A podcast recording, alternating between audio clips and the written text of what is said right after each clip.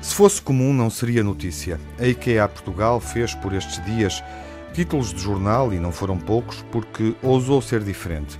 Escolheu para se destacar o caminho ainda muito solidário da generosidade e deixou clientes, parceiros e a comunidade em geral estupefacta numa exibição realmente convincente de grandeza ética. Sem rodeios, a popular cadeia de artigos de mobiliário anunciou que iria devolver os apoios que recebeu do governo português durante o período mais difícil da pandemia. Aquele em que teve de fechar as portas das cinco lojas que existem em Portugal e colocar os funcionários em layoff. De 18 de março a 31 de maio foi o tempo que durou esta suspensão de atividade.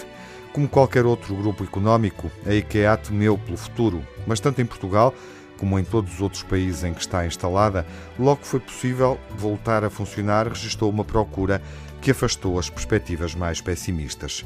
Assim que percebeu que conseguiria mitigar o impacto da pandemia sem grandes sobressaltos, a administração do grupo sueco tomou esta surpreendente decisão de devolver os montantes que recebeu dos vários governos durante o período de confinamento.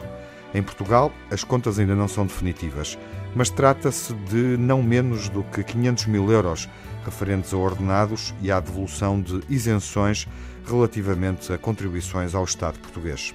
Esta é uma forma de agradecimento, disse numa entrevista ao jornal Financial Times Toga Onco, o responsável pelas operações de retalho do Inca Group, o principal retalhista da IKEA.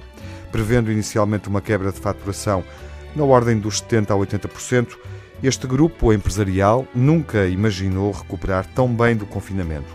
Mas a verdade é que poderia aproveitar as ajudas recebidas como uma mais-valia. Em vez disso, preferiu agir contra a corrente e apoiar quem o apoiou, libertando verbas que podem agora ajudar outras empresas.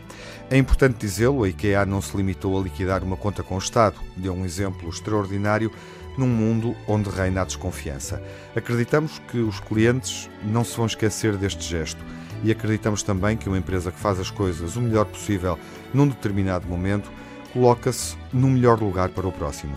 O que faz a diferença, em tempos de crise excepcional, é geralmente a maior dose de coragem.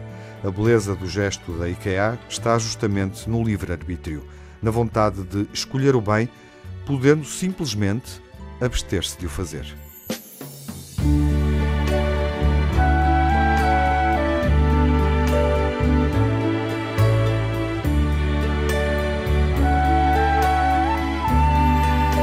A wonderful world.